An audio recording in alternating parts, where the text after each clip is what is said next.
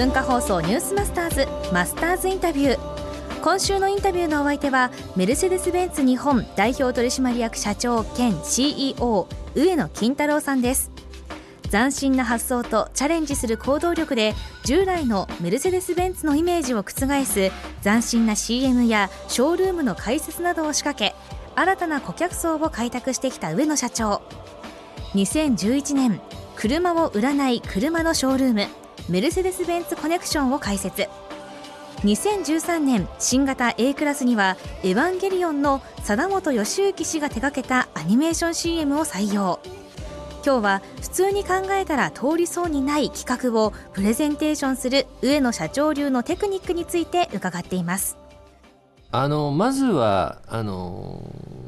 これはプレゼンの成功というよりも、えー、毎月の、えー、台数をきっちりやると。うん、それがまずスタートだと思うんですね。だから約束とかお願いとかっていうよりもお願いをする前に約束をちゃんと果たしてると。まずは同じ目線で話ができるように頑張ろうと。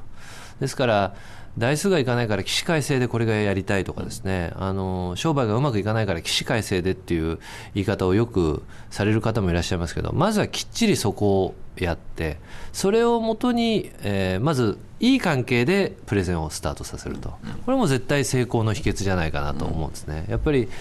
義務をねあのちゃんと果たしてで権利を主張しようっていう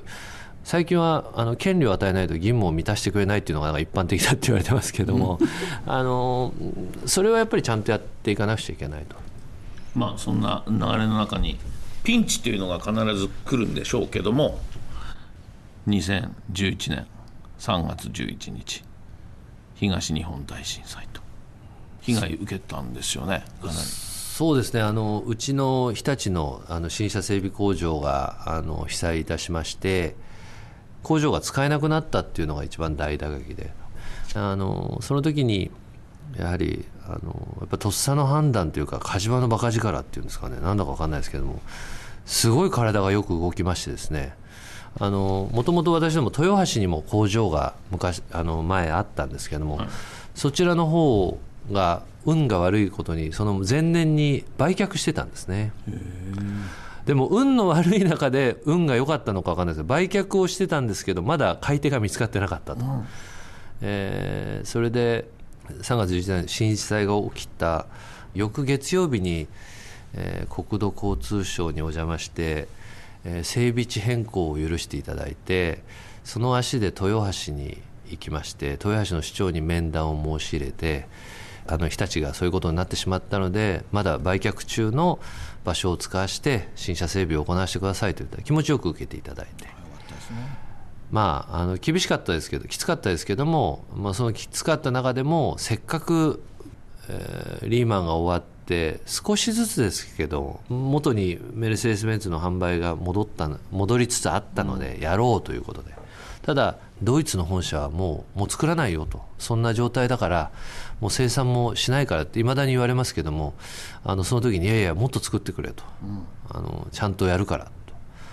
言ってその時ドイツ人は驚いてましたね。うん。なんか普通だったらあの生産も止めてくれって言われるのだと思ってたもんがいやいやちゃんと作ってくれと。今年約束した日本のダイソーはやりたいからということで。